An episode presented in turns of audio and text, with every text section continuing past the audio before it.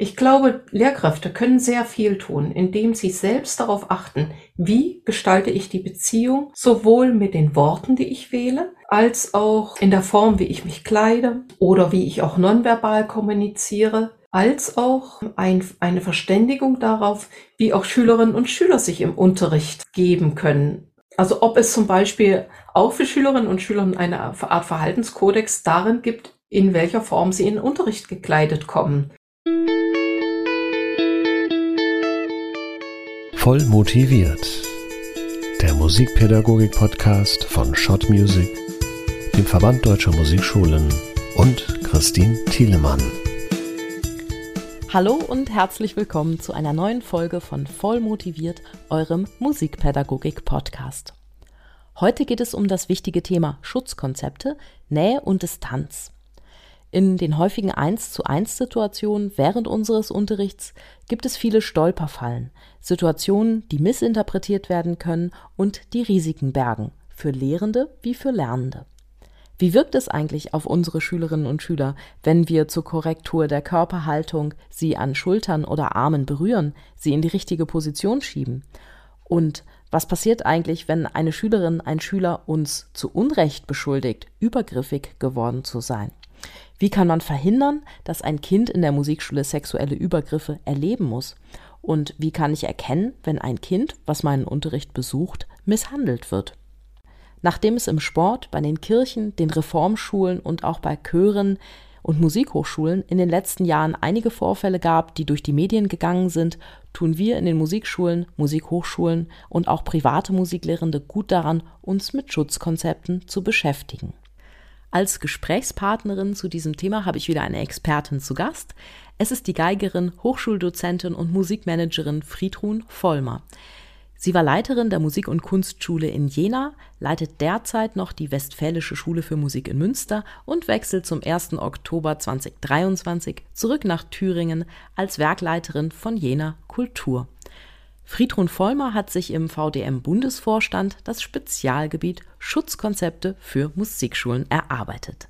Hallo, liebe Friedrun, vielen Dank, dass du dir Zeit für voll motiviert nimmst. Hallo, hallo. Ich freue mich, dass ich hier heute zu Gast sein darf.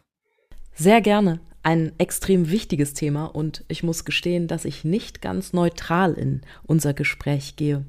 Aber warum ist denn Schutzkonzepte überhaupt dein Thema geworden, Friedrun? Du sprachst in der Anmoderation davon, dass ich mir das Thema Schutzkonzepte erarbeitet habe. Das ist zum einen richtig, zum zweiten hat dieses Thema sich mich gewählt.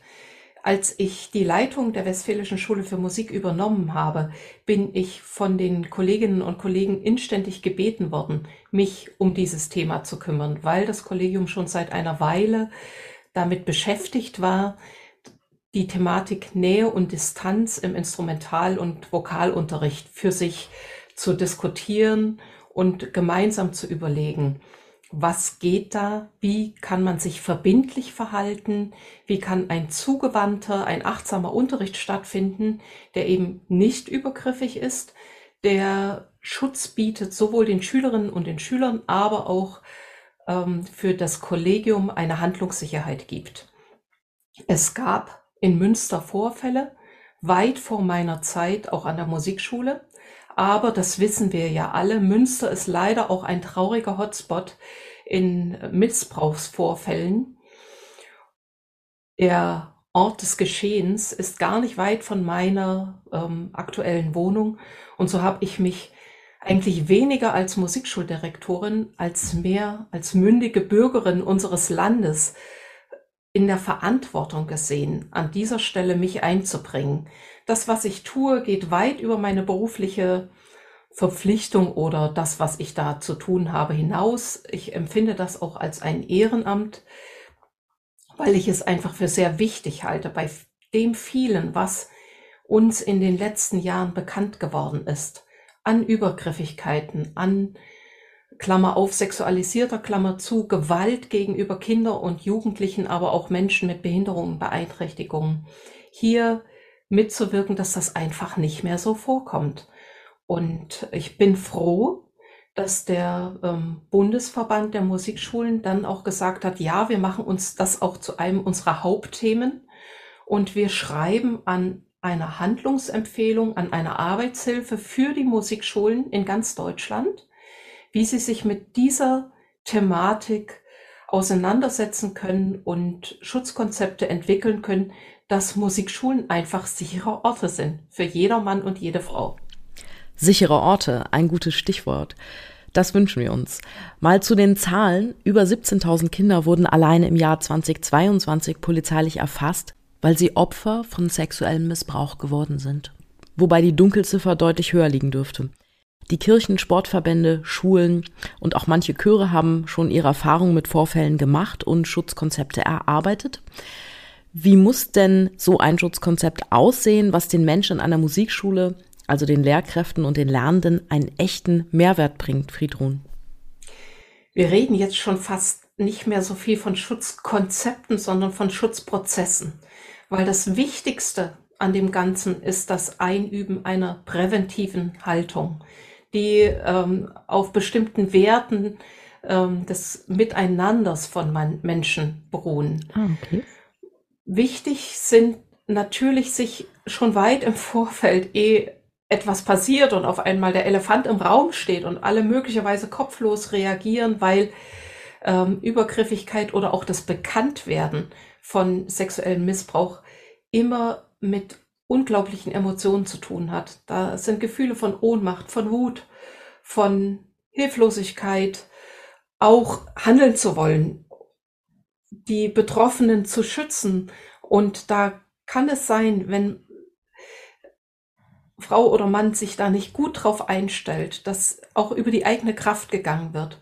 Von daher ist es wichtig, eigentlich ab sofort sich zu überlegen, was können wir präventiv tun, sowohl in der Betrachtung von räumlichen Gegebenheiten, gibt es Unterrichtsräume, die vielleicht abgelegen sind, die nur in der Dunkelheit zu erreichen sind. Ich, also Stichwort dunkle Schulhöfe, die überquert werden müssen, Schulen, die in den Abendstunden genutzt werden und wo die Musiklehrerin oder der Musiklehrer alleine mit den Schülerinnen und Schülern ist oder ähm, vielleicht auch die Zubewegung durch irgendwelche Parks gehen, aber auch solche Themen wie haben wir wirklich dafür gesorgt, dass von allen Mitarbeitenden erweiterte Führungszeugnisse vorliegen, dass sensibilisiert wird in Fortbildungen zu Themen wie, ähm, wie kann ich Gespräche so führen, dass Dinge klar und direkt benannt werden, aber ähm, auch, ja, ich würde mal sagen, Schamgrenzen gewahrt werden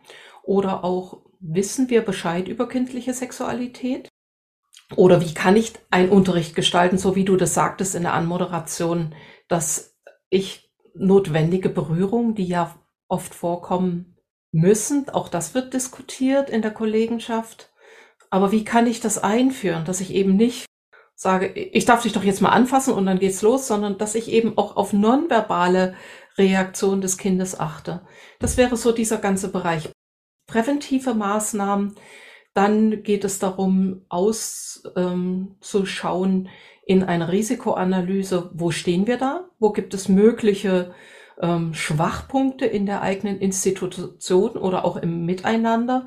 Und daraus dann auch einen Maßnahmenkatalog abzuleiten und zu schauen, was können wir aus eigener Kraft ändern? Und wo braucht es einfach Partnerinnen und Partner, weil wir halt uns irgendwo einmieten mussten oder weil bestimmte Gegebenheiten halt im Moment nicht änderbar sind. Man macht nicht von jetzt auf gleich in sämtliche Türen Sichtschutzfenster, ne? Oder, ähm, oder hat gleich den großen ähm, Geldvorrat da, um wirklich alle entsprechend fortzubilden. Aber das kann ja alles geplant werden. Ja, und es geht vor allen Dingen auch darum, diejenigen, um die es geht, zu beteiligen. Also Schülerinnen und Schüler mit hineinzunehmen, Eltern auch zu beteiligen und auch unbedingt die Träger und die politische und die Öffentlichkeit auch mit hineinzunehmen und zu sagen, wir kümmern uns jetzt um dieses Thema. Und schon allein das, ähm, dass eine Musikschule nach außen abstrahlt, dass ähm, das Thema Musikschule als sicherer Ort auch gelebt wird, hält mögliche Täterinnen und Täter davon ab, möglicherweise an der Musikschule um einen Honorarvertrag oder ähm, eine Mitarbeit sich überhaupt zu bewerben. Oh, viele wichtige Aspekte sprichst du da an. Das Stichwort Unterrichtsraum ist gerade gefallen. Wie kann denn so ein idealer Unterrichtsraum aussehen, der dem Tandem Lehrkraft-Lernende die Möglichkeit zu ungestörtem Lernen und Musizieren, aber auch gleichzeitig größtmögliche Transparenz und Sicherheit bietet?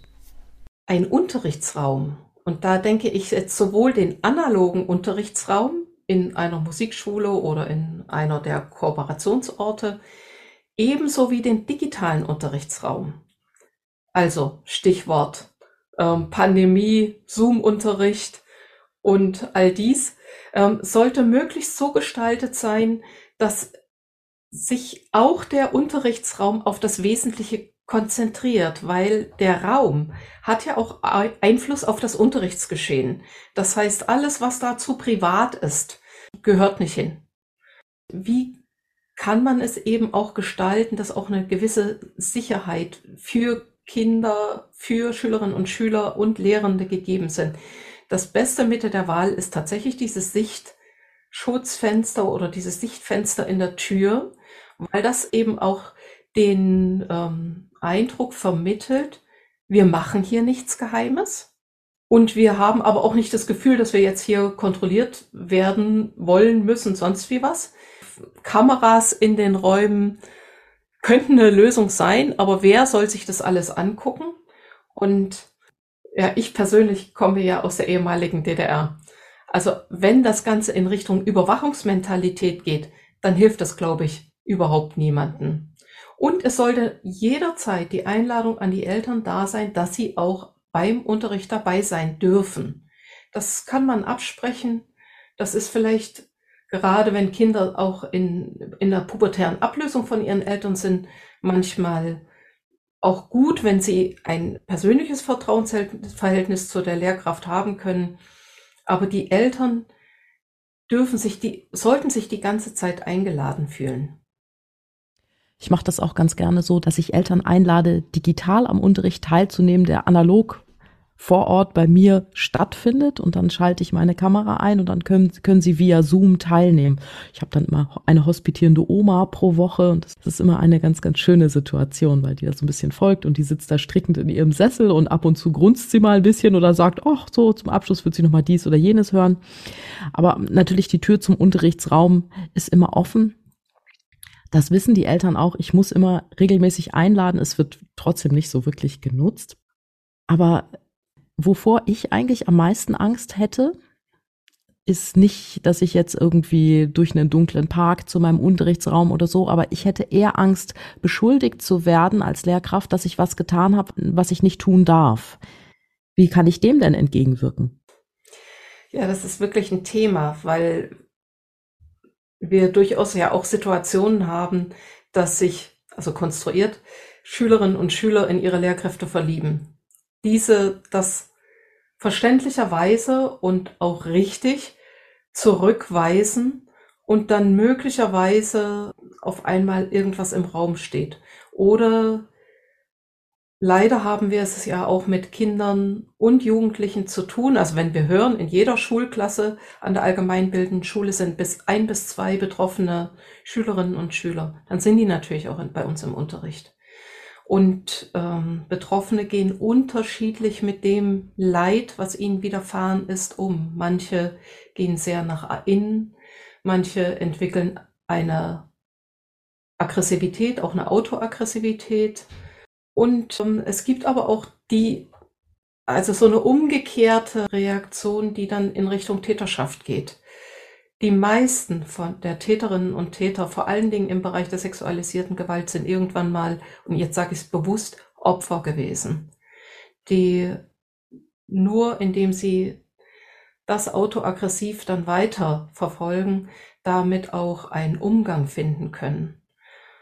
Und Oftmals kommen ja dann noch andere Problemlagen hinzu, so dass dann manchmal ein Vorwurf an eigentlich ähm, Dritte oder auch Projektion auf Lehrkräfte, wo ein Missbrauch, Missbrauch eigentlich in der eigenen Familie liegt, aber das Kind das dann sozusagen auf eine außenstehende Person projiziert, um sich überhaupt Gehör verschaffen zu können, das ist oft sehr, sehr schwer zu, zu ähm, durchdringen. Ich glaube, Lehrkräfte können sehr viel tun, indem sie selbst darauf achten, wie gestalte ich die Beziehung, sowohl mit den Worten, die ich wähle, als auch in der Form, wie ich mich kleide oder wie ich auch nonverbal kommuniziere, als auch ein, eine Verständigung darauf, wie auch Schülerinnen und Schüler sich im Unterricht geben können.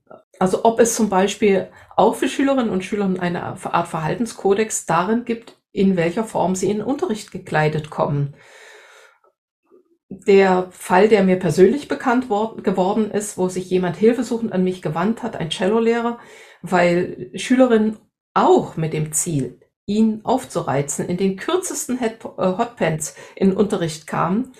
Das ist schwierig und wir haben dann einvernehmlich uns an die Eltern gewandt und darum gebeten, dass die Eltern mit ihren Jugendlichen sprechen, dass da einfach auch eine Schmerzgrenze ähm, überschritten war. Nach allem, was ich von meinen Kollegen aus der Musikschule höre, ist das sicher eine Sache, mit der vielleicht irgendwann mal in der Karriere gerechnet werden muss, dass es Schülerinnen gibt, die sowas gerne ausprobieren. Oder auch, dass es Teenager gibt, die sich irgendwann in ihre Lehrkraft verlieben. Und ja, solange es bei einer heimlichen Schwärmerei bleibt, die irgendwann wieder mal vergeht, ist das ja doch völlig in Ordnung. Aber wenn sich dieser junge Mensch in den Kopf setzt, dass mehr daraus werden muss und ja, dass das der Lehrkraft auch gezeigt werden muss, dann kann die Situation ganz schön tricky werden für uns.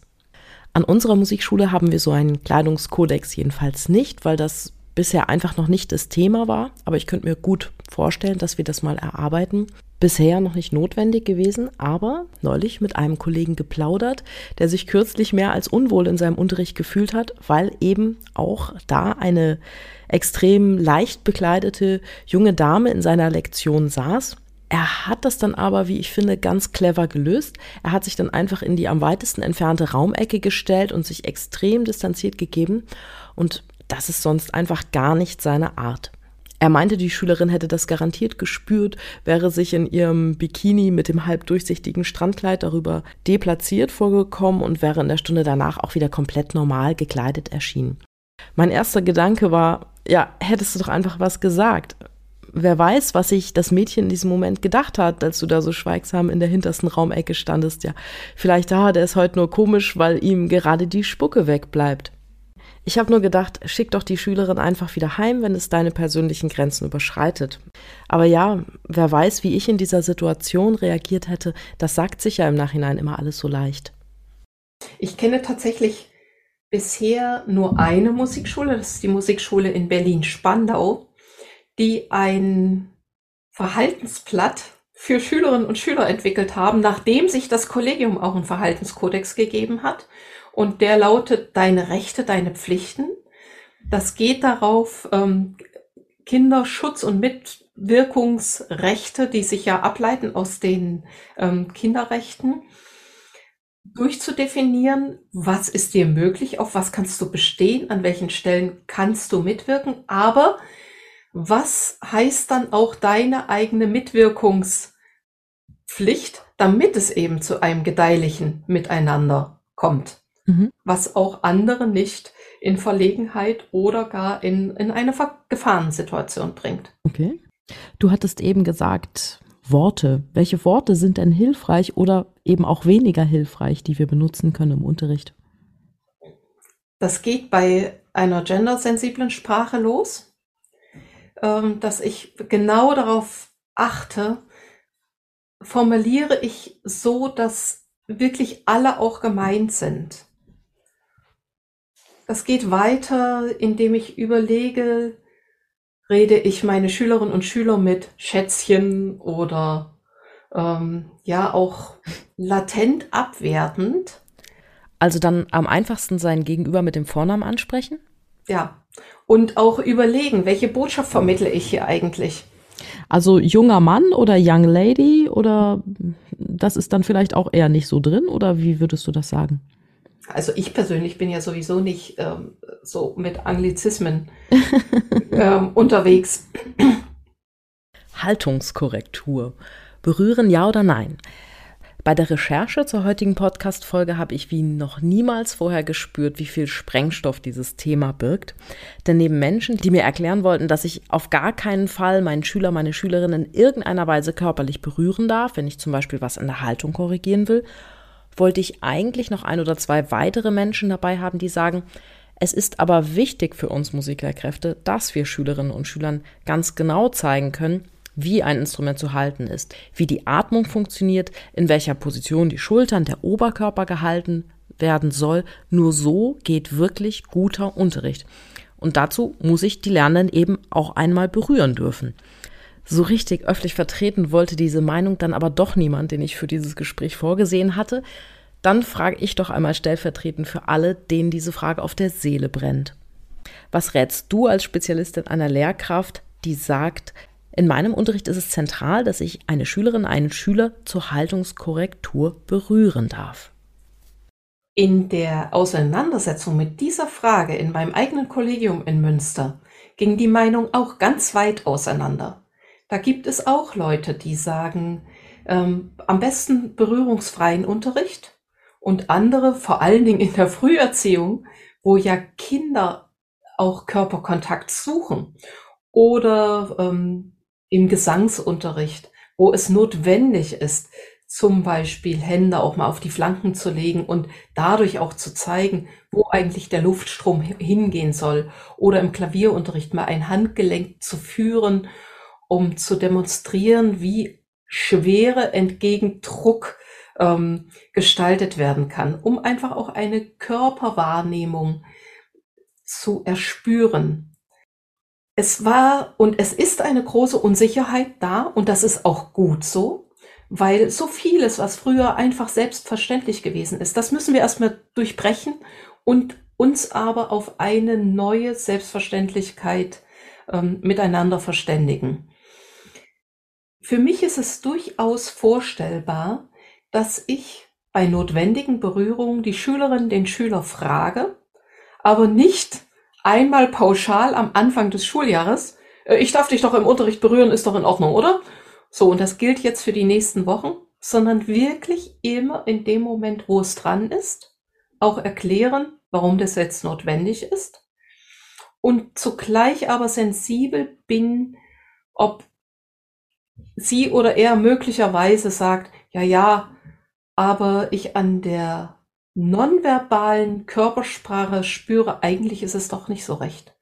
Das geht, ist ja auch bei den ähm, Schülerinnen und Schülern manchmal tagesformabhängig, wie sie sich fühlen, wie sie möglicherweise gerade selbst in ihrem Körper unterwegs sind, ob sie ähm, ne, an dem Tag ein gutes Verhältnis zu sich haben und dann das für sie auch gut ist oder möglicherweise, und das ist vor allen Dingen bei vorpubertierenden und bei pubertierenden Schülerinnen und Schülern, sie sich überhaupt nicht wohlfühlen in ihrem Körper, bei dem ja gerade so ein Umbruch geschieht ähm, und sie da auch wieder ein neues Verhältnis zu sich finden müssen.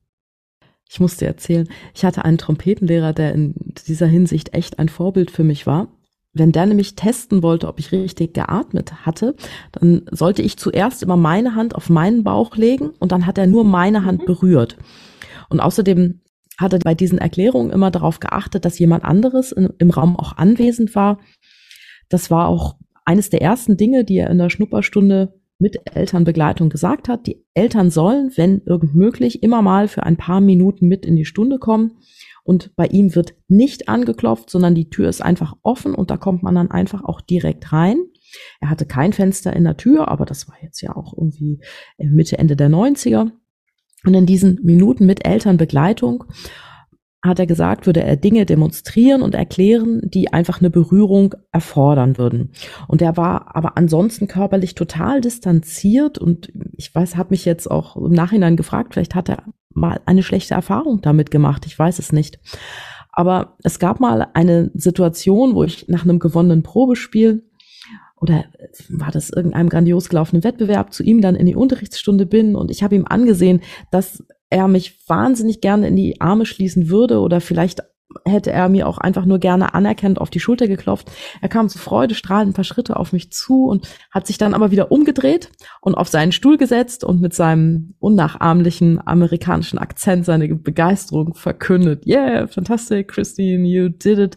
Und ich habe nur gedacht, ja, warum klopfst du mir denn jetzt nicht auf die Schulter oder warum umarmst du mich denn jetzt nicht? Das hätte mir in dem Moment so wahnsinnig gut getan.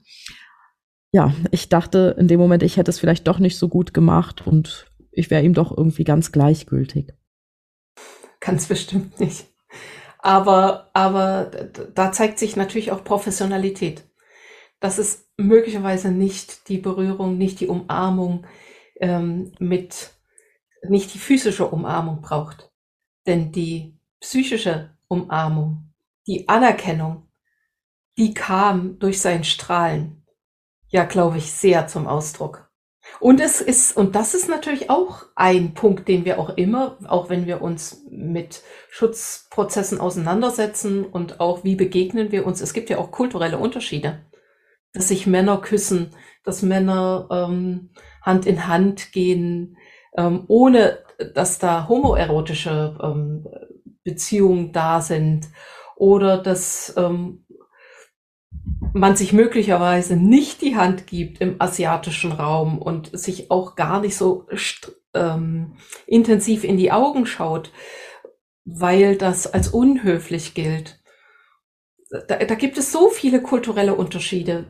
Und ähm, die Vorstellung, dass es natürlich das Ideal ist, wenn im Unterrichtsraum die Eltern mit anwesend sind oder vielleicht auch eine andere Lehrkraft im Teamteaching oder an Hochschulstandorten Musikstudierende. Das ist ja oftmals in der Realität nicht so. Und trotzdem kann ich meinen Unterricht so darauf abstellen, dass ja das als ähm, Bewusstsein schon im Untergrund die ganze Zeit mitläuft. Friedhon, mal zu den Handlungsoptionen für uns Lehrkräfte. Was mache ich denn, wenn ich den Eindruck habe, dass mein Schüler, meine Schülerin in größeren Schwierigkeiten steckt und es da vielleicht eine Missbrauchssituation geben könnte? Spreche ich das ganz offen an oder versuche ich es eher subtil, indem ich beispielsweise einen Flyer von einer Beratungsstelle mitgebe oder auch den Link zu einem Hilfsportal sende? Wir haben in der Arbeitshilfe, die der ähm, Bundes-VDM jetzt auch veröffentlichen wird, zwei Notfallpläne entwickelt. Der eine Notfallplan ist für das Kollegium, der andere Notfallplan ist für Leitungsebene, weil da natürlich dann auch personalrechtliche Konsequenzen möglicherweise gezogen werden müssen. Und die Notfallpläne stellen drei aufeinander folgende ähm, Grundsituationen dar. Das eine es ist ein vager Verdacht da, also genau das, was du eben beschrieben hast. Ich habe, ich habe ein dummes Gefühl. Da ist so ein vages Gefühl, hier stimmt irgendwas grundsätzlich nicht. Das nächste, die nächste Stufe wäre, es ist ein begründeter Verdacht da, es wurde was beobachtet. Und äh, die dritte Eskalationsstufe ist, es besteht akut Gefährdung für das Kind, für den Jugendlichen weil dann ganz anders gehandelt werden muss. In dieser ersten Stufe, ich habe das Gefühl, hier stimmt was nicht, ist es, glaube ich, immer als erstes gut, sich mit einer Kollegin, mit einem Kollegen auszutauschen und Beobachtungen zu teilen, um das erstmal zu reflektieren, um auch für mich artikulieren zu können, was kommt mir da komisch vor? Wichtig ist ab dem ersten Moment auch eine Art Vermutungstagebuch zu schreiben. Das muss jetzt nicht irgendwelchen Formalien, also wir Deutschen haben, entwickeln ja für alles ein Formular. Das kann auch echt mal einfach auf den Zeitungsrand gekritzelt sein. Aber da sich unser Narrativ, unsere, unsere ähm, Bewertung auch einer Situation mit allem, was wir dann als weiteres ähm, erfahren, verändert, ist es wichtig, vom ersten Moment an die ersten Eindrücke auch aufzuschreiben. Möglicherweise ist es nicht so eine gute Idee, dann sofort zu den Eltern zu gehen, weil Eltern empfinden das manchmal auch als eine grobe Einmischung in ihre familiäre Situation. Manche reagieren natürlich dankbar und sagen, oh, da muss ich hingucken. Aber gerade bei vermuteten, vermuteter Übergriffigkeit bis Missbrauch in, im Nahfeld der betroffenen Person. Also das meiste kommt in Familie, im Freundeskreis, in der Nachbarschaft vor. Als auch, das kann ja auch sein, dass, dass wir als Lehrkräfte feststellen, hier liegt eine Bulimie vor oder ähm, andere Dinge, dass sich ein Kind ritzt. Das kriegen Eltern manchmal gar nicht so mit oder wollen es nicht wahrhaben. Damit muss schon sensibel umgegangen werden und ab einem bestimmten Moment ist es unablässig, die Musikschulleitung mit einzubeziehen. Und wer auch immer ein offenes Ohr hat, sind natürlich auch Kinderschutzverbände, Zartbitter oder Wildwasser. Oder es gibt ja auch bei der Bundesregierung die ähm, eine Stabsstelle, die unabhängige Beauftragte für Fragen sexuellen Kindesmissbrauchs. Da gibt es eine hervorragende Webseite, wo man seine Postleitzahl eingeben kann und sofort kommen Beratungsstellen in meiner Nähe, ähm, werden aufgezeigt. Das kann ähm, die, der Kinder- und Jugendschutzdienst der Kommune sein, das können jugendpsychiatrische Beratungsstellen sein oder eben auch kirchliche oder staatliche Hilfsstellen, bei denen ich mich erkundigen kann. Aber es muss ja auch gar nicht immer gleich der sexuelle Missbrauch sein. Es kann ja auch schon so ein psychischer Druck vorhanden sein, der ungesund ist und sich negativ auf die Entwicklung dieser jungen Menschen auswirkt. Ich hatte kürzlich so einen Fall von psychischer Gewalt bei mir im Unterricht. Da kam eine Schülerin und die hat mehrmals von einem Lehrer erzählt. Dieser Lehrer arbeitet sehr viel mit negativer Motivation, mit so ganz subtilem psychischen Druck auf die Kinder und Jugendlichen in diesem Ensemble. Und ja, ich hoffe schwer, dass es nur der psychische Druck war. Das war nämlich ihr Schulmusiklehrer, bei dem sie in einem Ensemble, in einem kleinen Orchester gespielt hat.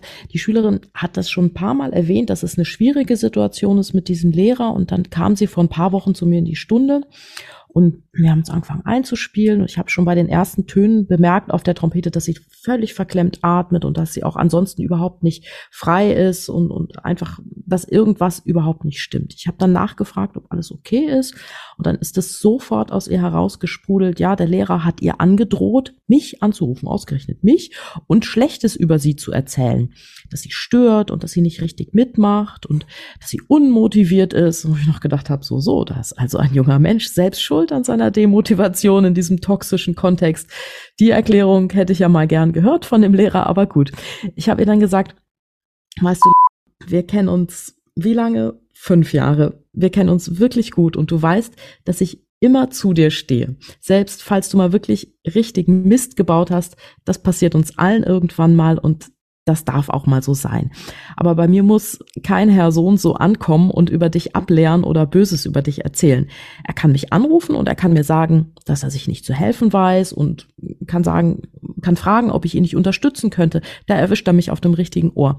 Aber wenn es darum geht, jemanden schlecht zu machen, dann kann ich dir nur sagen, mit mir nicht. Das würde ich nie zulassen und du kannst dir ganz sicher sein, dass ich hundertprozentig zu dir stehe, selbst wenn es mal was gibt, was nicht so fein war.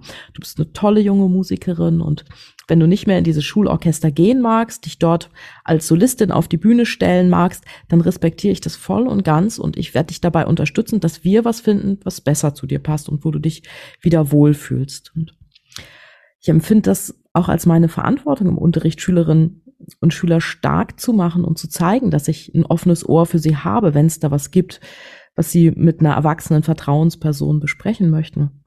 Dass wir in einem geschützten Rahmen unterwegs sind und sie sich wirklich hundertprozentig meiner Unterstützung sicher sein können, dass ich zu ihnen stehe.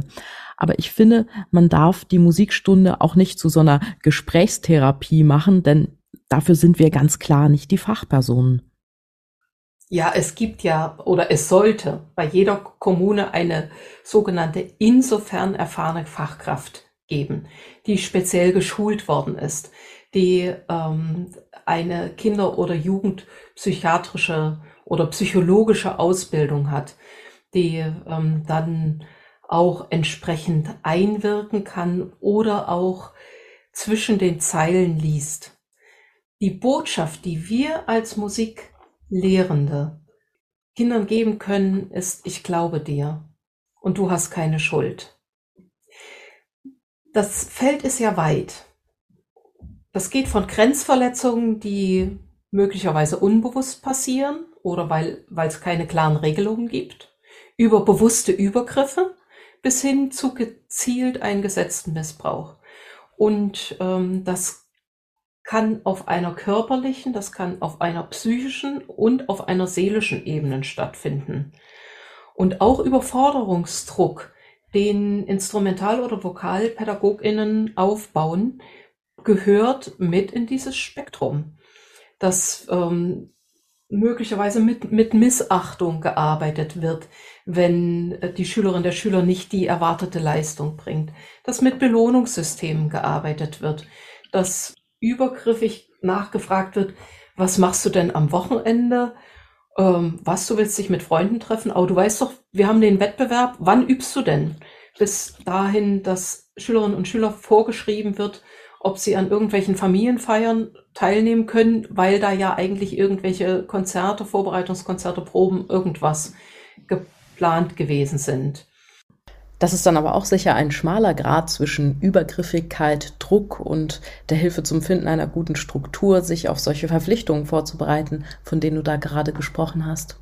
Hier gilt es, dass sich tatsächlich dann die Lehrkräfte auch selbst hinterfragen, aus welcher Motivation heraus mache ich meinen Unterricht? Und das ist leider kein Einzelfall, dass persönliche Misserfolgserlebnisse oder zu wenig eigene Reputation dann versucht wird aufzuarbeiten, indem Schülerinnen und Schüler ähm, ja als mein persönliches Aushängeschild betrachtet werden. Also gerade im Kontext von Jugend musiziert gibt es da leider zu viele Beispiele, wo man das Gefühl hat, eigentlich geht's äh, der Lehrkraft die dann auch noch mit vorgeht und sich da präsentiert. Huhu, guckt mal, das ist jetzt hier meine Schülerin, die gleich so toll Klavier spielen wird. Und wenn das dann noch ähm, gepaart ist mit Helikoptereltern, dann ähm, tut mir da manchmal so manches Kind leid. Hast du vollkommen recht. Auch sicher hier immer eine echte Gratwanderung, denn alleine lassen möchten wir unsere Schülerinnen und Schüler ja auch nicht auf einer Jugendmusiziertbühne. Und nochmal zu dem Beispiel mit der Schülerin und dem Schulorchester. Es ist, glaube ich, auch ganz gut, den ähm, Jugendlichen auch zu sagen, sprecht doch auch mal in eurer Peer Group darüber. Möglicherweise geht's ja den anderen genauso. Und möglicherweise, wenn eine anfängt, den Mund aufzumachen, machen es die anderen auch. Ja, und genauso haben die Kinder und Jugendlichen dann diesen Fall fast selbstständig lösen können, denn es war natürlich tatsächlich so, dass noch einige andere betroffen waren. Mhm. Sie haben sich zusammengetan, sie haben auch die Eltern mit ins Boot geholt, die Klassenlehrkräfte, sie haben sich der Unterstützung von uns, ihren Musiklehrerinnen, versichert. Und dann kam nämlich heraus, dass diese Leitung des Schulorchesters schwere private Probleme hat und sich einem leicht unruhigen und hibbeligen Schulorchester, was nach einem anstrengenden Schultag noch 90 Minuten proben sollte und was einen echt wichtigen Auftritt direkt vor der Nase hat, nur noch zu helfen weiß, indem er da psychischen Druck und negative Motivation hineingibt. Genau. Und das, und da muss, und da gilt es einfach ja auch dahinter zu gucken, war, warum reagieren andere Menschen so? Das ist ja oftmals nicht böser Wille, sondern eben tatsächlich, wie du eben auch sagtest, Grenzsituationen, in denen sich die anderen befinden. Oder sie sehen, fühlen sich möglicherweise auch von Schulleitung nicht mehr gesehen oder sind selbst schon in so einer Spirale von Burnout, drohenden Burnout begriffen oder auch, dass sich da möglicherweise durch eine sehr lange Berufstätigkeit irgendwie auch was totgelaufen hat und es neue Impulse braucht. Nun muss es ja nicht zwingend die Lehrkraft sein, deren Handlungen missverstanden werden oder die selbst zum Täter, zur Täterin in Sachen Missbrauch werden. Unsere Schülerinnen und Schüler sind vielfach auch in Ensembles, Bands, Orchestern und Chören aktiv, wie wir ja jetzt gerade schon angesprochen hatten. Hier möchte ich mein Kind natürlich auch vor übergriffigem Verhalten geschützt sehen, auch vor übergriffigem Verhalten durch andere Ensemble, Band, Orchester, Chormitglieder. Was sollen wir Lehrkräfte, die wir denn vor einer Gruppe stehen, in Sachen Schutzkonzept denn unbedingt auf dem Radar haben? Für jede Gruppe sollte es Regeln geben. Regeln des Miteinanders. Das geht zum Beispiel bei Probenfahrten oder Konzerttourneen los, dass klar geregelt ist, wie verhält man sich in Fällen von ähm, Alkohol- oder Drogenmissbrauch, über Regeln, klare Regeln, wie ist das, wenn äh, in Freizeitsituationen die Mitglieder des Ensembles auch alleine unterwegs sein dürfen. Also wie lange geht das? Wann sollen die wieder zurück sein? Wie ist das mit Ruhezeiten, Schlafzeiten? Wie sind aber auch die Vorbildfunktionen der Betreuenden, die da mitfahren, auch hier darauf zu achten, dass erweiterte Führungszeugnisse auch da von allen vorliegen, dass man da einfach zumindestens eine Form von Sicherheit hat. Und wenn ich jetzt als Ensembleleiterin mitbekomme, hier passiert irgendwas in der Gruppe, Stichwort Mobbing eines Mitglieds. Das kann auch Cybermobbing sein. Das, und das geht ja noch viel, viel schneller und viel, ist viel härter als ein, ich sage jetzt mal analoges Mobbing, was ja auch schlimm ist, aber alles, was im Netz passiert, kann sich viel schneller verbreiten und ist vor allen Dingen teilweise irreversibel, weil das ist dann da. Das lässt sich teilweise nicht wieder löschen. Und zu der Pein für den Betroffenen, die Betroffene, dass es überhaupt geschieht, kommt diese zweite Pein, dass es auch nicht rückholbar ist, dass es nicht abstellbar ist. Ich glaube, dass es wichtig ist, dann klar zu sagen, wir spielen nicht nur, wir kommunizieren nicht nur musikalisch miteinander, sondern wir ähm, sind auch füreinander verantwortlich, wie wir unser Miteinander als Gruppe gestalten. Und wenn sowas auftritt, immer das direkte Gespräch und ähm, benennen, was mir hier auffällt, aber auch bei den Tatsachen bleiben und nicht vorschnell irgendwelche Dinge interpretieren. Hast du noch Tipps, was es zu beachten gilt, wenn wir als Leitungsperson mit einer Gruppe auf Fahrt sind? Da gibt es ganz klare Dinge, die zu beachten sind wie zum Beispiel ein ähm, Elternzettel, den die Eltern unterschreiben, wie sie auch ihrerseits ihre Kinder oder Jugendlichen auf diese Fahrt einstimmen, indem eben die gesetzten Verhaltensregeln auch durchgesprochen werden zu Hause.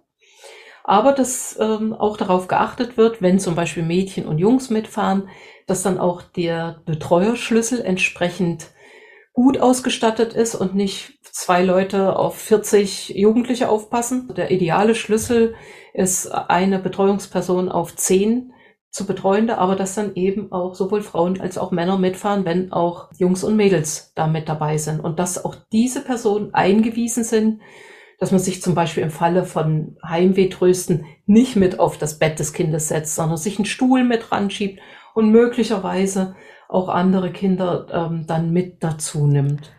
Stichwort Teilhabe. Nun ist es für einen Lernerfolg und auch für die Musikvermittlung ein ganz tolles Ass im Ärmel, wenn Schülerinnen und Schüler selbst Inhalte vermitteln dürfen. Stichwort Peer-to-Peer-Learning oder gestaltend, organisierend auch an Projekten beteiligt sind. Das Stichwort Artistic Citizenship hatten wir kürzlich in Folge 31 mit Wolfgang Lessing. Wie wichtig sind denn solche Lern-, Konzert- und Vermittlungssettings, wenn es darum geht, Teilhabe zu ermöglichen, um eingefahrene Machtstrukturen auch aufzulösen, die ja auch Gefahr des Missbrauchs bieten?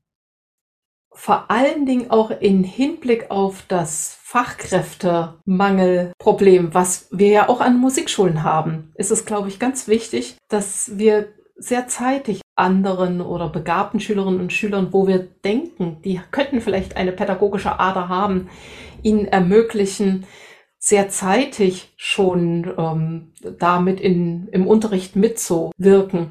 Und Christine, was mich sehr beeindruckt hat, ich habe einmal in Jena beim Landes, Thüringischen Landesverband der Musikschulen eine, einen Vortrag von dir gehört, wo du davon berichtet hast, wie du ältere Schülerinnen und Schüler mit einbeziehst, sozusagen als LernpartInnen. Und was das mit denen auch gemacht hat, dass die dann sozusagen so wie so einen Kick bekommen haben. Boah, ich soll jetzt, ich soll jetzt da was vorführen. Da muss ich ja auch wirklich richtig gut mit dran sein. Da muss ich mich ja auch mit drauf vorbereiten. Und dieses auf einmal auch gefragt und gefordert zu sein, ihnen selbst nochmal einen richtigen Auftrieb gegeben hat. Das hat mich echt beeindruckt. Und davon berichte ich jetzt sehr gern und sehr oft. Oh, wie schön. Machst mich jetzt ganz verlegen. Aber ich habe noch in der Vorbereitung zu diesem Podcast gedacht, dass ich mein Konzept der Musikpartnerschaft, was ja wirklich sehr einfach und schnell für uns als Lehrkraft im Einzelunterricht umsetzbar ist und was in meinem Üben und Musizieren spezial voll motiviert beschrieben ist, um das Thema Nähe und Distanz im Peer-to-Peer-Learning-Kontext ergänzen sollte. Und ich denke, dass dies auch diese schönen Formate der Musikmentorinnen-Ausbildung, die es ja vielerorts jetzt schon gibt, auch ein Thema ist oder sein sollte. Es ist einfach wie immer im Austausch miteinander, in der regelmäßigen Fortbildung, in der Ergänzung guter Konzepte liegt eben die Kraft. Liebe Friedrun, herzlichen Dank für das Gespräch zu diesem wichtigen Thema Schutzkonzepte, Nähe und Distanz im Instrumental- und Gesangsunterricht. Ich nehme aus unserem Gespräch heute mit, wie wichtig es ist, es potenziellen Täterinnen und Tätern so unbequem wie irgendwie möglich zu machen und zu zeigen, dass wir Musikschulen ein Ort sind, in denen Kinder und Jugendliche sicher sind. Auch nehme ich mit, dass wir viel Gutes für den Schutz von Kindern und Jugendlichen vollbringen können, indem wir dieses Thema immer und immer wieder auf die Tagesordnung setzen und eine Beschäftigung im Kollegium hiermit stattfindet, indem alle, auch die neuen Lehrenden im Team, diesen Weg der Bewusstmachung von Gefahren gehen müssen, indem Maßnahmen bei der Raumgestaltung ergriffen werden, auch indem es präventive Maßnahmen gibt, indem wir uns selbst in unseren Gewohnheiten, in unserem Verhalten den Schülerinnen gegenüber reflektieren. Also ganz, ganz lieben Dank, dass du heute dabei warst. Und ein herzliches Dankeschön geht auch an euch, liebe Hörerinnen und Hörer von Voll motiviert. Ihr findet wie immer hilfreiche Links und ergänzendes Material in den Show Notes. Und wir vom Voll motiviert Podcast-Team freuen uns, wenn ihr uns weiterempfehlt oder uns verlinkt.